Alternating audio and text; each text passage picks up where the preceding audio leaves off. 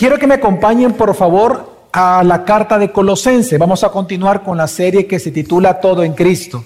La semana pasada llegamos al último versículo del capítulo 1. Hoy vamos a leer el capítulo 2, versículo 1 al 5.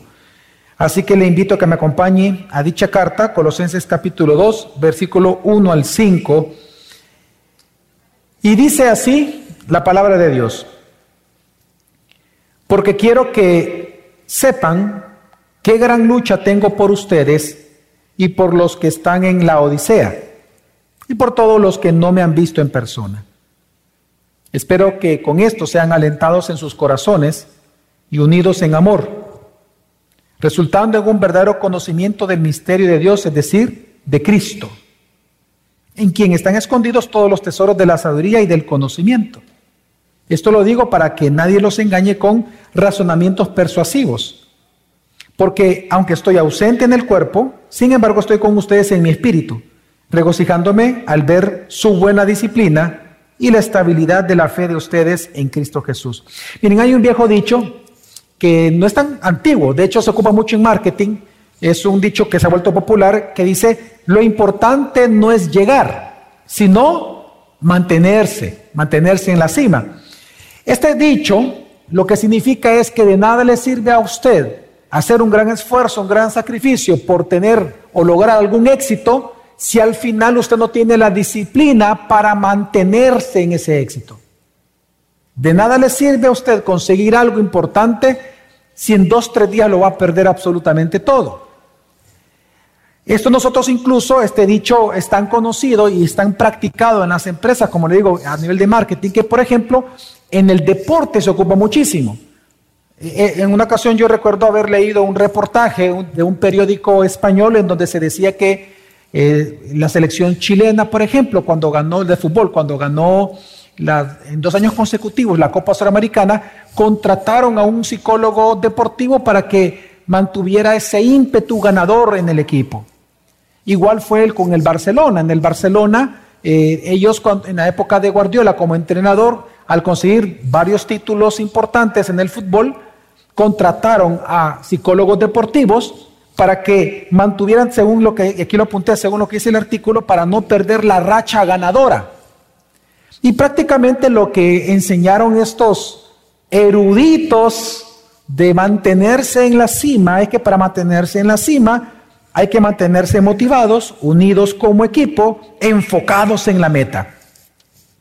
La pregunta es si resultó.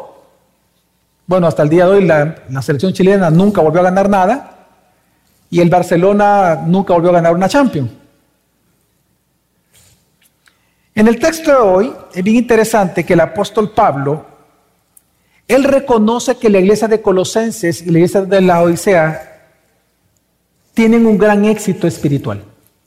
Él reconoce el éxito de ellos. Reconoce de que son, como dice el versículo 5, si usted me acompaña, dice al final, que a pesar de él estar preso, Pablo, él se regocija, dice, al ver dos cosas en ellos, la buena disciplina la palabra ahí es orden, el, saber hacer las cosas, y su estabilidad de la fe en Cristo. Ahí es firmeza. Así que Pablo comienza diciendo, habla aquí que él reconoce que Colosenses, incluyendo la iglesia de Loisea, que es una ciudad a la par de Colosenses, realmente tenían, habían llegado a la cima, al éxito, habían logrado algo importante como mantenerse firmes en la fe en Jesucristo. Sin embargo, en este texto Él les escribe para hacerles una advertencia, que aunque ellos se creen estar firmes, tienen que tener cuidado de que no vayan a caer de dicha firmeza. Así que Él les da una advertencia. Si usted me acompaña en el versículo 4 dice, esto lo digo para que nadie los engañe con razonamientos persuasivos. Es decir, Él escribe para advertirles que ellos pueden caer de esta firmeza si no se guardan de las falsas enseñanzas de los falsos maestros. De hecho, hermano, quiero recordarle que en la historia bíblica, aunque a la iglesia de la Odisea Pablo le escribe que, no, que, que se cuiden de no caer en la firmeza, en Apocalipsis capítulo 3, la Odisea fue de las iglesias que perdió su firmeza en la fe en Jesucristo. Porque Jesús le dice, tú crees que no necesitas nada, Tú crees que eres rico no te das cuenta que eres un pobre, ciego, desnudo y aventurado. Tú me necesitas a mí. Es decir, cayeron de su firmeza de fe en Cristo. Así que el apóstol Pablo en este texto, una vez advirtiéndoles de esta posibilidad de caer de su firmeza, en el versículo 2 al 3, él da las dos claves para perseverar en la vida cristiana. Él da las dos claves para que la firmeza de su fe se mantenga. Y las dos claves es, la primera, es ser animados a través de la escritura, a través de la predicación y enseñanza, ser animados con la palabra de Dios. Y número dos, practicando lo aprendido mediante la unidad en el amor fraternal con tus hermanos de tu iglesia local. En otras palabras, Pablo lo que está enseñando, hermanos, es que la manera en que tú y yo experimentamos a Cristo, a Cristo y sus tesoros, que así dice el apóstol Pablo en el texto, a Cristo y sus tesoros que ya mora en nosotros, es cuando tú te dejas enseñar por la palabra y aprendiendo la palabra, la practicas con amor fraternal con tu iglesia local. En otras palabras, Pablo está enseñando que para mantener tu fe o tu firmeza en la fe en Cristo, no basta solo con obtener conocimiento, sino que es necesario practicarlo con los hermanos a través de tu iglesia local.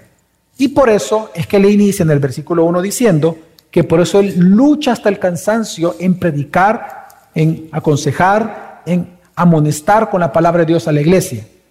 Y él lucha hasta la agonía, soportándolo todo, porque sabe que haciendo eso, entonces la iglesia cuando practique esa palabra en amor, entre todos van a experimentar a un Cristo resucitado. Van a poder ver que Cristo realmente vive y mora en cada uno de ellos. Así que hermanos, considerando esto, quiero decirles que el título del sermón de esta mañana realmente es uno de los puntos más básicos de la fe cristiana, pero cuando digo básico no lo menosprecio, estoy diciendo todo lo contrario. Al decir básico me refiero que es fundamental. Y es, hermanos, cómo no perder la firmeza de mi fe en Jesucristo. Y esta es una pregunta que todos debemos de saber responderla. ¿Cómo no perder mi firmeza o la firmeza de mi fe en Jesucristo? Así que el objetivo para, para mí en esta mañana, a través del sermón, hermanos, es exhortarte y, y convencerte que para no perder tu firmeza de tu fe en Cristo, Dios ya te ha dado todo lo suficiente en Cristo. Pero para tú experimentar estas riquezas que están en Cristo, tú necesitas dos cosas. Número uno, perseverar fuertemente en la enseñanza y aprendizaje de la Escritura. Y número dos, persistentemente practicar, practicar eso que has aprendido a través del amor fraternal con tus hermanos de tu iglesia local. Así que vamos a ver esto en esta mañana. Y en el primer gran punto quiero que nos refiramos, hermanos, acompáñenme al versículo 4 y 5, porque aquí vamos a ver nosotros cómo el apóstol Pablo hace la advertencia de que nadie te engañe con argumentos ingeniosos. Vamos a ver a qué se refiere el apóstol Pablo. Dice, versículo 4, esto lo digo para que nadie los engañe con razonamientos persuasivos, porque aunque estoy ausente en el cuerpo, sin embargo estoy con ustedes en espíritu regocijándome al ver su buena disciplina y la estabilidad de la fe de ustedes en Cristo Jesús. Ok, en el versículo 1, cuando leímos, nos dimos cuenta que Pablo, aunque le escribió a la iglesia de Colosenses, menciona también a la iglesia de la Odisea. Es decir, que es un mensaje, es una observación que hace de ambas iglesias. En el versículo 5, si se da cuenta, él amorosamente, él les dice de que a pesar de que Pablo se encontraba en la cárcel, recordemos que él estaba en la cárcel, ya tenía cuatro años aproximadamente cuando escribió Colosenses, de estar en su casa, eh, en, su, tobillo tenía una cadena, estaba encadenado 24 horas a un soldado romano, ya tenía cuatro años así, y a pesar de este sufrimiento que él estaba teniendo, más otros más de lo que era eh, la oposición de falsos maestros directamente y burla hacia él por estar encarcelado, Aún con todo esto, amorosamente Pablo les dice que aunque está ausente de ellos, él se regocija en su espíritu. Porque él ve dos grandes logros espirituales en ambas iglesias. El primero de ellos es que eran iglesias disciplinadas. Y en segundo lugar, que eran iglesias cuya fe estaba firme o estable en Jesucristo. Ambas palabras que él ocupa acá son palabras de uso militar en el tiempo de Pablo. La palabra disciplina significa hacer las cosas en el orden correcto y la palabra estabilidad es firme, inamovible en algo. En este caso, eran iglesias inamovibles en su fe, en su firmeza de su fe en Cristo Jesús. Así que Pablo lo que está enseñando en este texto, versículo 5 para iniciar, Pablo lo que está enseñando es que en esta guerra cósmica entre el reino de las tinieblas y Cristo y el reino de Cristo, hay dos iglesias, y él celebra eso, hay dos iglesias que están firmes en la fe. Él lo alaba, él lo reconoce y se los alaba a ellos. Es como que si yo en esta mañana, conociendo, por ejemplo, aquí varios matrimonios, conociendo personas que conocemos de hace años, observamos su firme fe en Jesucristo. Y me alegro. Aquí tenemos, por ejemplo, con ustedes tenemos años de conocernos y podemos nosotros celebrar con Sarita también, eh, con nosotros, muchas personas que conocemos, yo puedo dar fe de cuán firme es su fe en Cristo. Pero a pesar de que hay padres firmes con su fe firme en Cristo, matrimonios cuya firmeza de su fe en Cristo es fuerte, mujeres, hombres, hijos, Pablo da una advertencia. Cuídate de no caer de tu firmeza, porque se puede caer. Es decir, Pablo dice, cuídate de que no pierdas ni el orden correcto de hacer las cosas, para empezar a hacer incorrectamente, ni tampoco pierdas tu firmeza en tu fe. Ahora, la manera en que él está explicando que esto sucede en tu vida y en la vida de una iglesia es cuando la iglesia o la persona o el creyente comienza a escuchar y a creer los argumentos persuasivos e ingeniosos de los falsos maestros. Es lo que Pablo está enseñando acá. Pablo lo que está enseñando, hermanos, es que aunque tú creas que estás firme en tu fe en Jesucristo y te creas o piensas o sientas y percibas, y puede ser cierto que seas madura espiritualmente, debes de cuidarte cada día porque tu firmeza puede caer. Cuando comienzas a creer y escuchar argumentos ingeniosos propios o por terceras personas, contrarias a la enseñanza de la Escritura. Y es que tenemos que recordar un poco qué es lo que estaba ocurriendo. Recordemos que en aquel momento, hermanos, los falsos maestros, en el tiempo de Colosenses, no eran, no eran maestros que enseñaban o que te exigían dejar de creer en Cristo, sino que lo que ellos decían era que creyendo en Cristo tenías que agregar un conocimiento fuera de Cristo para tú alcanzar la madurez o la plenitud espiritual. Y esto lo que ellos enseñaban es que fuera de Cristo había un misterio, un conocimiento al cual tú tenías que acceder y que ellos, precisamente, solo ellos conocían. Así que por lo tanto los falsos maestros te decían de que no es que tenías que dejar de creer en Cristo, sino que ellos mediante argumentos ingeniosos, lógicos, innovadores, fascinantes, porque esa es la palabra, son argumentos que te fascinan, como cuando, por ejemplo, tú escuchas algo fascinante acerca de los extraterrestres y casi te convence, porque es que fascinante es este tema, dice él. esa es la palabra, la fascinación de los sentidos. Los falsos maestros lo que hacen es a través de argumentos lógicos, a través de argumentos razonables, a través de argumentos fascinantes, lo que hacen es llevarte a que no solamente debes de creer en Cristo, sino que te llevan a que comiences a creer en las enseñanzas o en interpretaciones particulares que ellos tienen acerca de la escritura y acerca de cualquier otra cosa para que comiences a practicar lo que ellos te piden practicar. Lo que hacen los falsos maestros es que a través de enseñanzas, a través de esas fascinaciones, te dicen lo que tú tienes que creer para supuestamente fortalecerte espiritualmente.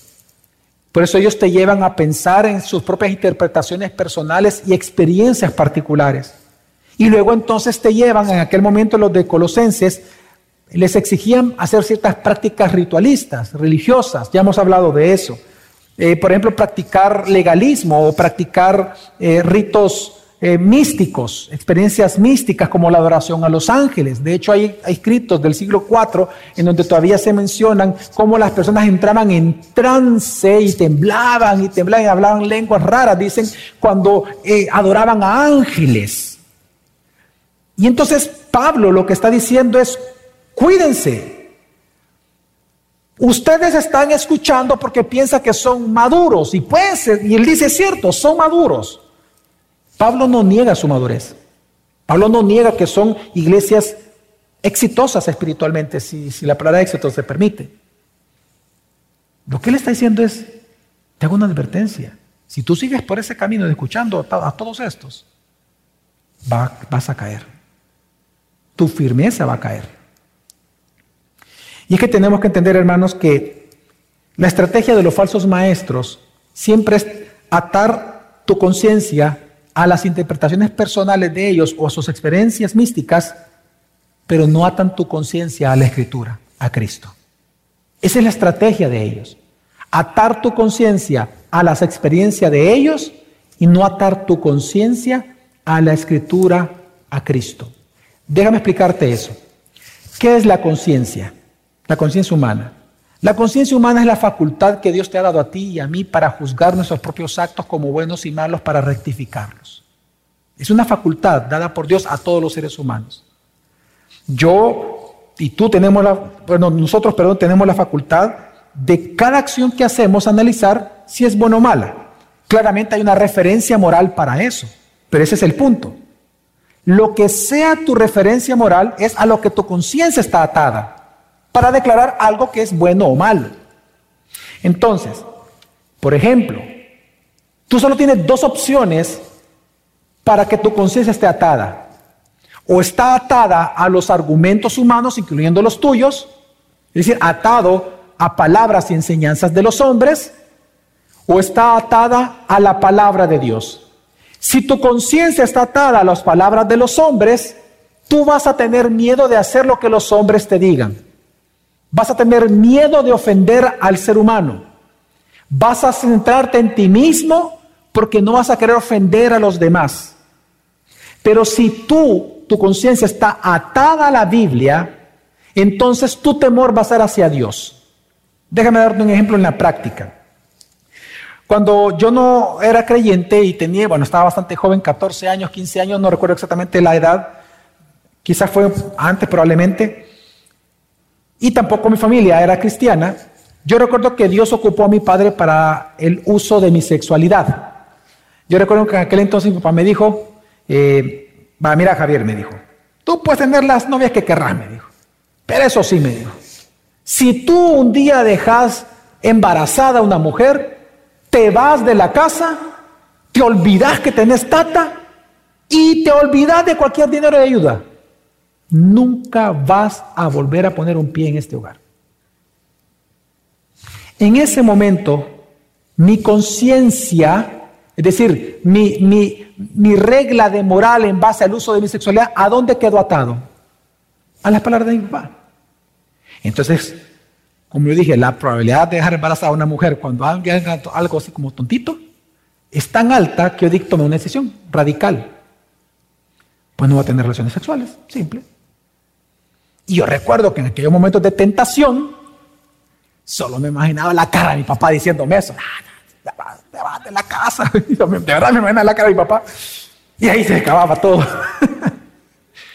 y Dios ocupó eso para, como decimos vulgarmente, eh, llegar al virgen al matrimonio. La única mujer que me ha conocido y que yo he conocido sexualmente es mi esposa. Y y Dios ocupó eso, pero cuando antes de casarme me convertí, Dios me convirtió, mm, en la medida que fue estudiando la Biblia, mi conciencia ya no fue atada a las palabras de mi papá, sino que comenzó a ser atada a la escritura. Así que cuando yo decía no, ya no era porque miraba la cara de enojado de mi papá, sino que porque realmente había temor de Dios en mi corazón. Hermanos, por esa razón, los falsos maestros, la estrategia de ellos es que ellos tratan de atar tu conciencia a las experiencias místicas de ellos. Si te das cuenta, un falso maestro siempre te dice cosas así. que un día Jesús se le apareció en la madrugada, le habló y lo llamó y le dijo, te voy a ungir, vas a ser el pastor de Latinoamérica y que vas a hacer esto y te voy a ocupar y, y un pacto conmigo y te voy a bendecir. Luego de contar su experiencia, ¿qué hacen entonces ellos? Le dicen a ustedes, así que ustedes, hermanos, si están en esta iglesia, están bajo la cobertura de Dios. Esa experiencia Dios me habló que yo era un hombre así, así que si tú también haces un pacto con Dios en esta mañana, yo voy a orar por ti y tú vas a ser prosperado porque vas a estar en esta iglesia. Todo eso, ¿a dónde está atando tu conciencia? A la experiencia de Él. No, es que mira, la fulanita, la niña, la, niña, la niña Yoli, vea, no, era una gran experiencia que tuvo, así que ya tiene palabra cuando te da, y no, y tremendo, y, te hace sentir cosas, y te explica cómo, mira, todas las experiencias que tiene todas las noches. O sea que tu conciencia está atada a experiencias místicas de otras personas, no a la Biblia. Entonces Pablo dice, si tú sigues por ese camino, vas a caer de tu firmeza en la fe de Jesucristo. Hermanos, y con la iglesia entera de la Odisea sucedió. Y si le pasó a toda una iglesia, le puede pasar a usted y le puede pasar a mí.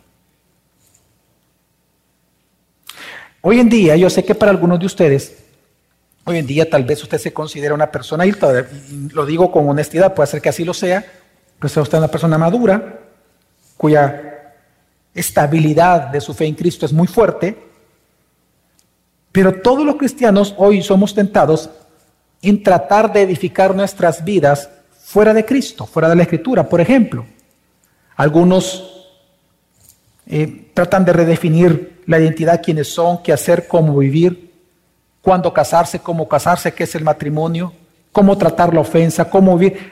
Todos nosotros, todos los cristianos, somos tentados todos los días a hacer lo que nosotros pensemos o pensamos, perdón, que debemos de hacer. Y somos tentados a desestimar la Biblia.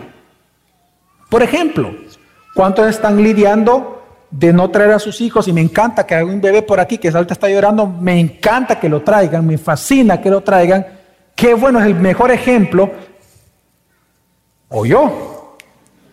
Exacto, así tiene que ser. Que vengan con sus hijos ¿Cómo es eso que dejamos a los hijos en la casa? Si el COVID no va a terminar en cinco años, hombre. O sea que usted se está adaptando a la cultura y no deja que su esposa o su esposo venga a congregarse. Todos los días usted está tentado a eso, todos los días, a hacer las cosas como usted quiere, en su propia opinión. Así que Pablo está diciendo, si sigues por ese camino vas a caer de tu firmeza. Ahora, Pablo, así que por lo tanto, hermanos, Pablo les está escribiendo para advertirles que no sean engañados con argumentos ingeniosos y caigan de su firmeza. De hecho, años antes ya había escrito esta enseñanza, este mismo mensaje, a la iglesia de Corinto. Si recordamos nosotros en 1 Corintios capítulo 10, versículo 12 dice, si piensan que están firmes, cuídense de no caer. Está en pantalla. Cuídense de no caer. Si piensan que están firmes, cuídate de no caer. Ahora, ¿cuál es la clave que el apóstol Pablo enseña necesaria en tu vida para no caer de tu firmeza? ¿Cuál es la clave? Es decir, ¿qué es lo que él enseña? Bueno, él da dos, crecer en el conocimiento bíblico y practicar lo aprendido en amor fraternal con los hermanos de tu iglesia local.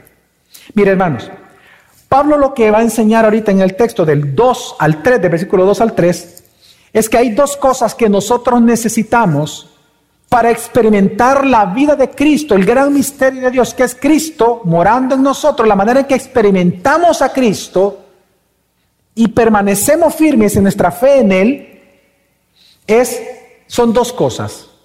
Adquirir conocimiento bíblico fuerte y practicar lo que estamos aprendiendo con amor fraternal con nuestros hermanos. Vamos a leerlo bien. Dice el versículo 2 al 3. Espero que con esto sean, número uno, alentados en sus corazones. Eso es aprendizaje de la Biblia. Y dos, y unidos en amor, es decir, la práctica de lo aprendido, el amor fraternal, alcancen todas las riquezas que proceden de una plena seguridad de comprensión, resultando en un verdadero conocimiento del misterio de Dios, es decir, de Cristo. Aquí lo que está haciendo Pablo es lo siguiente. ¿Ustedes quieren experimentar a Cristo? ¿Cuántos creen que Cristo mora en nosotros? Usted quiere experimentar a Cristo porque no lo vemos, ¿verdad? ¿Dónde, dónde está Jesús aquí? ¿Quiere ver? ¿No está sentado Jesús? No está sentado, ¿no? No está aquí parado ahorita. Nosotros no vemos a Jesús, pero Él mora en nosotros. Amén. Amén. ¿Cómo lo vemos? ¿Cómo lo experimentamos? ¿Cómo no sabemos que es mentira eso? Él dice, cuando ustedes aprendiendo la Biblia la practiquen en amor fraternal con sus hermanos, allí van a comprender y van a ver en la práctica el misterio que es Cristo. Es hierro con hierro, se afilan mutuamente. Es allí donde van a ver en la paciencia que surge, en el amor que surge, en el perdón necesario, en la unidad necesaria en amor, es que van a ver cuánto Dios te ha transformado en ti y cuánto Dios me ha transformado a mí. Y es lo que está enseñando Pablo. Y luego entonces termina el versículo 3 diciendo, en quién, es decir, en Cristo, están escondidos todos los tesoros que viene de qué? De la sabiduría y del conocimiento, que es ambas cosas, conocer la Biblia y practicarla. Entonces, lo que Pablo está enseñando, hermanos, para resumir, es que para tú experimentar las riquezas que hay en Cristo, para no caer de tu firmeza, de tu fe en Jesucristo, dos cosas necesitas, voy a ocupar lo que dice la Escritura. Número uno, que seas alentado en tu corazón con la palabra de Dios en tu iglesia local. La palabra alentar en griego significa, tiene varios sentidos. Uno de ellos es exhortación, ánimo y consolación. Precisamente los tres efectos de la palabra en los cristianos. Algunas veces tú necesitas ser consolado. Porque te han ofendido o algo ha sucedido, tú necesitas ser consolado. Pues la Biblia dice, déjate alentar por la Biblia. La Biblia trae consuelo a tu corazón. Pero hay veces que tú no necesitas, no necesitas ser consolado, necesitas ser animado, estás un poco apachurrado. Lee la Biblia, estudiala. Que te la prediquen en tu iglesia, ve y congrégate, disipúlate. Y vas a salir animado. Pero hay veces que estamos un poco orgullositos y necesitamos ser exhortados. ¿Qué es lo que Dios ocupa para exhortarte? La misma escritura. Así que lo primero que dice el, apóstol es, para no caer de tu firmeza, de tu fe en Cristo, debes de todo el tiempo ser alentado por la palabra de Dios. Pero lo segundo, pero solo eso no basta, lo segundo es que debe de practicar eso, ese aliento que recibes de la palabra, debe de practicarlo, ponerlo en práctica, amando a tus hermanos de tu iglesia local practicándolo en amor. En otras palabras, hermanos, presten sus oídos por un momento. De nada te sirve a ti conocer los idiomas bíblicos, haber estudiado cinco años en la Universidad de Israel, que se puede estudiar en línea, hebreo, arameo, griego y otros, y otros dialectos. De nada te sirve a ti conocer todos los idiomas bíblicos. De nada te sirve a ti ser un experto en interpretación, en exégesis, en hermenéutica, conocer teología bíblica profundamente, conocer los grandes misterios de Dios y las grandes doctrinas de memoria y poderlas enseñar. Si no tienes amor por tu iglesia local, de nada te sirve eso. De nada te sirve conocer todo si no tienes amor por tus hermanos de tu iglesia local. Empezando por los pastores que también son tus hermanos. De nada te sirve. Y si no recordemos las palabras de Pablo a la iglesia de los Corintios, capítulo 13, 1 al 2, está en pantalla, dice, si yo pudiera hablar todos los idiomas del mundo, políglota, ¿no? Y de los ángeles, pero no amar a los demás, yo solo sería un metal ruidoso o un címbalo que resuena, es decir, pura vanidad, puro orgullo, pura altivez. Si yo tuviera el don de la profecía, enseñar la palabra, eh, eh, eh, educar con la palabra, predicar la palabra, ser maestro de la palabra, si tuviera el don de la profecía y yo entendiera todos los planes secretos de Dios y contara con todo el conocimiento. Y si tuviera una fe que me hiciera capaz de mover montañas, pero no amar a otros, yo no sería nada.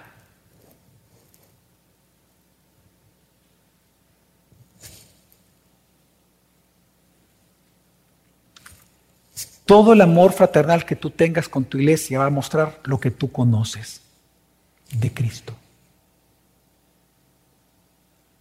Si tú amas poco a tu iglesia local y amas poco a tus hermanos,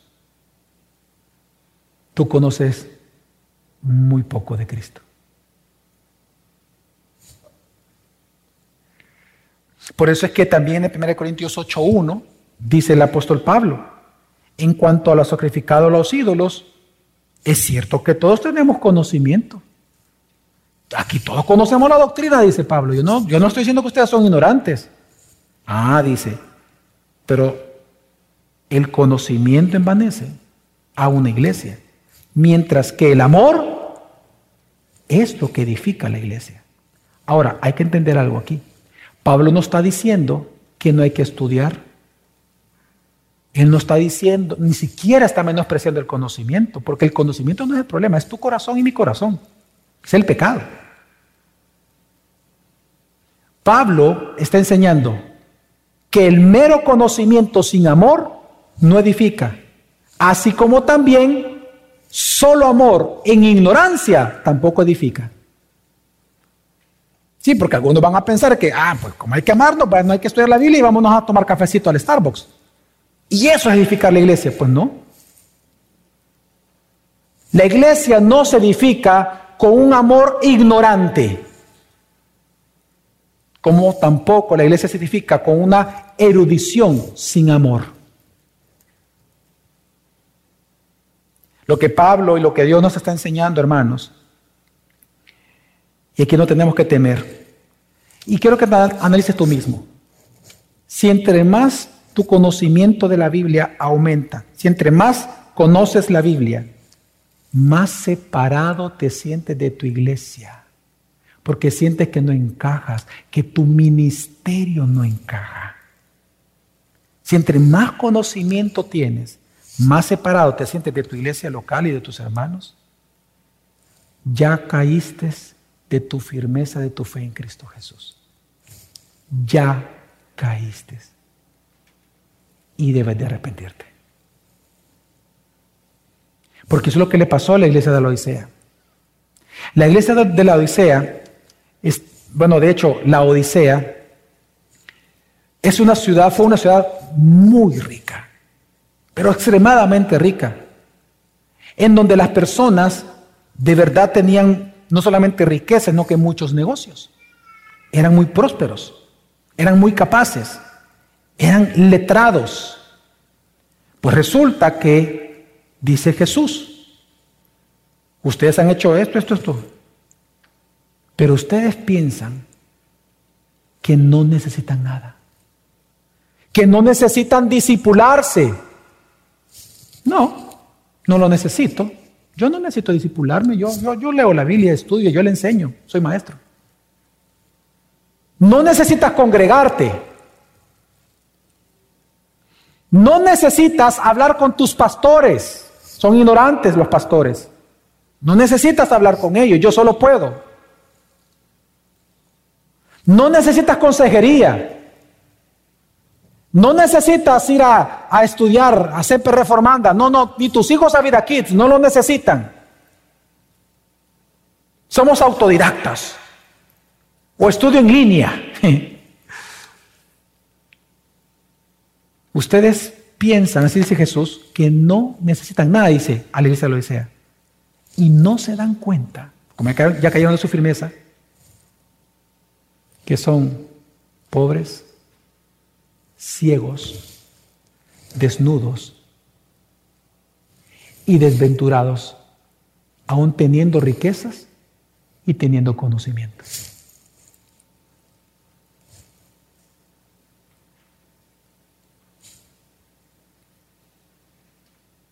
Y esto es una gran enseñanza para todos los que están aquí, a todos los que somos profesionales. No levanten su mano, pero ¿cuántos son profesionales, por gracia de Dios? A todos los profesionales que estamos aquí. A algún rico que pudiera estar en esta iglesia. A los intelectuales que están aquí. A los que tienen puestos importantes en sus lugares de trabajo, puestos directivos. Si tu estilo de vida, si tus riquezas, si tus posesiones, si tu intelectualismo, si tu religión te separa emocionalmente de tus hermanos y de tu iglesia local, tú ya caíste de tu firmeza de tu fe y necesitas arrepentirte urgentemente. Y es que lamentablemente eso pasa, ¿no?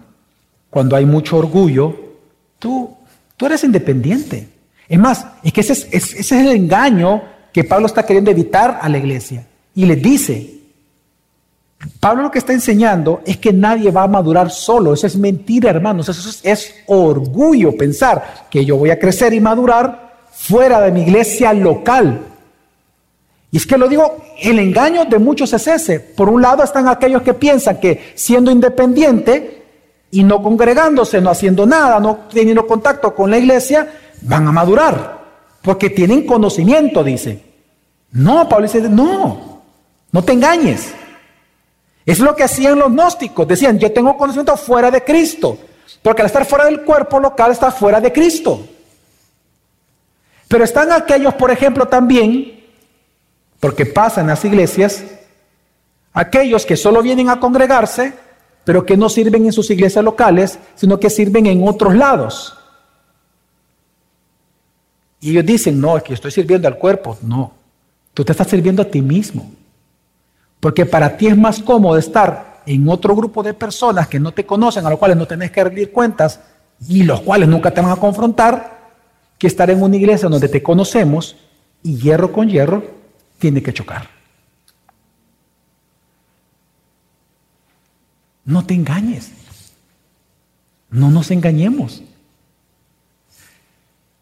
Por eso es que, miren, Pablo que está enseñando, hermanos, que para no perder nuestra firmeza, de nuestra, firmeza de fe en Cristo, Dios nos ha dado lo suficiente, lo que él llama riqueza, es lo suficiente en Cristo Jesús. Pero para nosotros disfrutar esas riquezas, necesitamos dos cosas todo el tiempo perseverar. En la enseñanza de la Escritura, aprender la Escritura y practicar lo aprendido en amor fraternal con mis hermanos de mi iglesia local.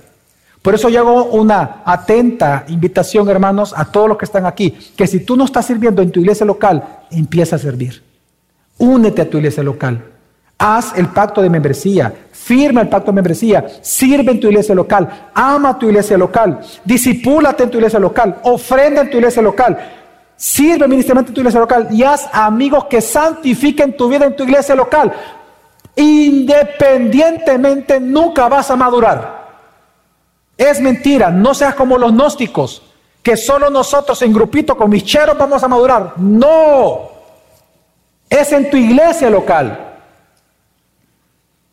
Es aquí donde te conocemos y donde tú nos conoces.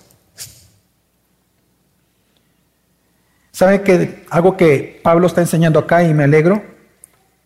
es que si Cristo es preeminente por sobre todas las cosas, que ese es el tema que viene trayendo, eso significa que tu iglesia local también lo es en tu vida. La iglesia debe ser primordial en tu vida si Cristo es primordial sobre ti. Es que mira, hermano, es como que, es como esto, es como que si alguien viniera y me dijera, mire, Pastor Javier, yo lo amo a usted, fíjese. Haz una foto chiquita tengo ahí en la casa suya, fíjese. yo lo amo. Qué feo sería eso, hasta raro me sentiría yo, pero bueno. Sí, usted sígueme la corriente en el ejemplo. Yo lo amo, pastor. Mire, una fotito tengo ahí. Mire, lo amo. Pero, quiero ser honesto, pero a su esposa no, a la Gerald no. Ni a sus hijos, más al mechudo ese que anda ahí y la otra que pelo liso. No, no, no, eso. No, no, no, ni a sus hijos ni a su esposa. Yo no lo amo ahí. A usted sí lo amo. Es que usted es mi pastor, usted me enseña la palabra. Yo a usted lo amo. Hermanos, esa persona me ama. Para nada. Es como que yo le dijera a Cristo, Señor, yo te amo, papito lindo. Usame en todo lo que tú querrás. Aquí estoy en esto para enseñar que estoy en esto aquí. Yo te amo, yo estudio, yo leo y todo, pero lo único que en mi iglesia local no me gusta, fíjate. Es que el pastor que tú me has dado, como que no. Como que le falta cinco para el. Mis hermanos son más bien parece sinagoga de Satanás donde estoy. Son unos atajos de ignorantes todos. Soy el único que sé. Ese es amar a Cristo. O sea, o sea que se permite decirle, Señor, yo te amo a ti, pero no, no amo a tu novia, a tu esposa, que es la iglesia. Ese es el mensaje que lanzan todos aquellos que están en esta iglesia y no le sirven a esta iglesia. Ese es el mensaje que están dando. Te amo a ti, me amo a mí, pero no amo a tu novia. Pero te amo a ti. Pero no amo a tu esposa, me cae un poquito mal. Pero te amo a ti. No, eso es hipocresía, hermano. Por eso es que usted tiene invitaciones que sirva a su iglesia local. Sirva. Disipúlese. Ame a sus hermanos. Ahí saber cuánto usted conoce de Cristo Jesús. Amén. Ahora la pregunta es, ¿qué hacer? Y la última con la cual vamos a terminar, ¿qué hacer para mantener esta dinámica de aprender la palabra y practicar el amor fraternal entre los hermanos? Pues Pablo lo que nos va a decir es lucha hasta la agonía, lucha hasta morir. Y esto lo vemos en Colosenses 2 en el versículo 1. Recuérdese que en el texto anterior Mire, recuerde que las cartas no venían con capítulos, eso lo hicimos, eso lo, hacemos los seres humanos, pero las cartas que escribió eh, cada uno de los agiógrafos del Antiguo y Nuevo Testamento, de los escritores, claramente una carta no venía con capítulos. Ahora, en el texto anterior, Pablo viene diciendo que el fin por el cual él lucha y se esfuerza y trabaja con todo el poder que el Espíritu Santo le da a él todos los días, es para proclamar, aconsejar y enseñar a Cristo, a toda la iglesia, para presentarlos a ellos maduros delante de Cristo. En ese contexto dice el versículo 1, porque quiero que sepan qué gran lucha tengo por ustedes y por los que están en la Odisea y por todos los que no me han visto en persona. En otras palabras, él está diciendo eso. Yo quiero que le escribo todo esto porque quiero que sepan para que ustedes sean imitadores? Quiero que sepan la gran lucha que yo tengo por ustedes. La palabra lucha aquí en griego es la palabra agón, de donde viene la palabra agonía. Es una palabra de uso de combate, de armamento, de militar, como también de competencia. Pablo lo que está haciendo es comparando su ministerio con una lucha, pero una lucha a muerte, en donde él dice, yo estoy dispuesto a, hasta dar mi último suspiro, hasta agonizar con tal de proclamarles, aconsejarles, enseñarles a Cristo, porque en Él se encuentran escondidos los tesoros de la sabiduría y del conocimiento que ustedes necesitan para no caer de su firmeza. Es porque ustedes necesitan amarse con la palabra que yo no voy a descansar de recordarles ambas cosas. No voy a descansar en enseñarles la palabra y tampoco voy a descansar en decirles que se amen fraternalmente todos los días de su vida. Lo que Dios nos está enseñando, hermanos, es que crecer y madurar en Cristo requiere esfuerzo. Y tú necesitas luchar para ambas cosas. Necesitas luchar para aprender la Biblia como para amar a tus hermanos en tu iglesia local fraternalmente. Es que para ambas cosas se necesitan esfuerzo. Por ejemplo, dígame si en tiempos como hoy no se requiere gran esfuerzo estudiar la Biblia. Algunas veces eh, ambos progenitores necesitan trabajar ambos cónyuges, para poder sacar adelante la casa, si no, no, no hay que comer. Eso genera que el tiempo del estudio bíblico se reduzca. Y hay quienes todavía dicen, es que, no, es que cuando tenga tiempo voy a estudiar la Biblia. Hermano, ¿cuándo va a tener tiempo? No es que no tenga tiempo, es que no quiere. Así que Pablo está diciendo, lucha. Mira la lucha con la que yo estoy combatiendo esto. Tú quieres que tu fe, tu firmeza de fe no caiga, esfuérzate, lucha hasta la agonía, agón, hasta la agonía, por estudiar la Biblia, aprender la Biblia formalmente, léela, estudiala, memorízala, compréndela, aprende doctrina, estudia teología. Claramente es necesario. Eso requiere esfuerzo, horas, menos horas de, descanso, menos horas para ver televisión, menos horas para hacer muchas cosas, pero es necesario. Pero también se requiere un gran esfuerzo, hermanos, para amar a otros y dejarnos amar por ellos. ¿Sí o no? Sí. Más en una iglesia. Hay momentos en los cuales tú no vas a sentir deseo de amar a tu hermano porque vas a pensar que no se lo merece. Requiere un gran esfuerzo eso. Más cuando te ofenden, ¿verdad, hermano? Ah, si, usted me ofendiera, yo diría, este hermanito, yo no le voy a saludar. Esa es la tentación en uno, ¿verdad? Pero amarlo, por eso sí lo va a saludar, a pesar de la ofensa, requiere un gran esfuerzo de mi parte. Y viceversa. Pero también sabe qué significa. Que también dejarme amar requiere un gran esfuerzo. Y por esa razón, hermanos, Pablo está diciendo, lucha hasta la agonía. Amar a otros no es fácil. Mire, se requiere un gran esfuerzo para escuchar a las personas, ¿sí o no? Porque la tendencia es uno, a hablar, ¿sí o no? claro. Se requiere un gran esfuerzo perdonar y ser perdonado. Se requiere un gran esfuerzo pedir perdón. Se requiere un gran esfuerzo tener paciencia. Se requiere un gran esfuerzo amar, cuidar, disipular, servir, congregarte, aprender. Se requiere un gran esfuerzo, no guardar resentimiento, no ser soberbio. Hermano, lucha, lucha hasta la agonía para no caer de tu firmeza. Por eso es que también en este mismo contexto, al igual que la semana pasada, mi consejo también es ama y cuida a tus pastores. Ora por ellos, tenles paciencia, Mira, valora la lucha que tus pastores luchan todos los días porque ese es el llamamiento que nos han hecho a luchar hasta la agonía. Nosotros no tenemos horarios. Por ejemplo, hace poco, hace, ¿qué? Un, menos de una semana. Eh, ah, perdón, cuando fue el día de que dieron asueto, fue el, 1 de noviembre, ¿verdad? Que dieron asueto. El 1 de noviembre, una persona de la iglesia me dice, un día antes, mire, pastor, ¿y, mañana qué, a descansar? Yo, ¿qué, ¿qué, pasa mañana? Le dije así. No hay asueto. Ah, no, no, yo tengo que hacer muchas cosas. Le digo, yo ni asueto tengo, le digo. Y es cierto, hay veces que yo estoy tan enfocado en las cosas ministeriales que, yo pierdo la, noción de la fecha que estamos viviendo. Ese es mi llamamiento. Pero no solamente el mío en el ministerio pastoral, también el suyo, de luchar cada día.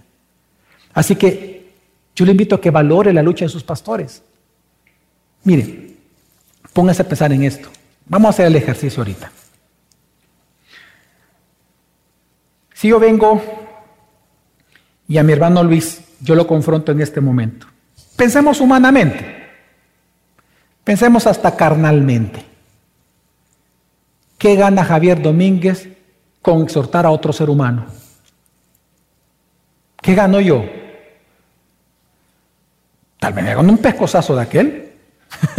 Vea, una, oh, con palabras, vea.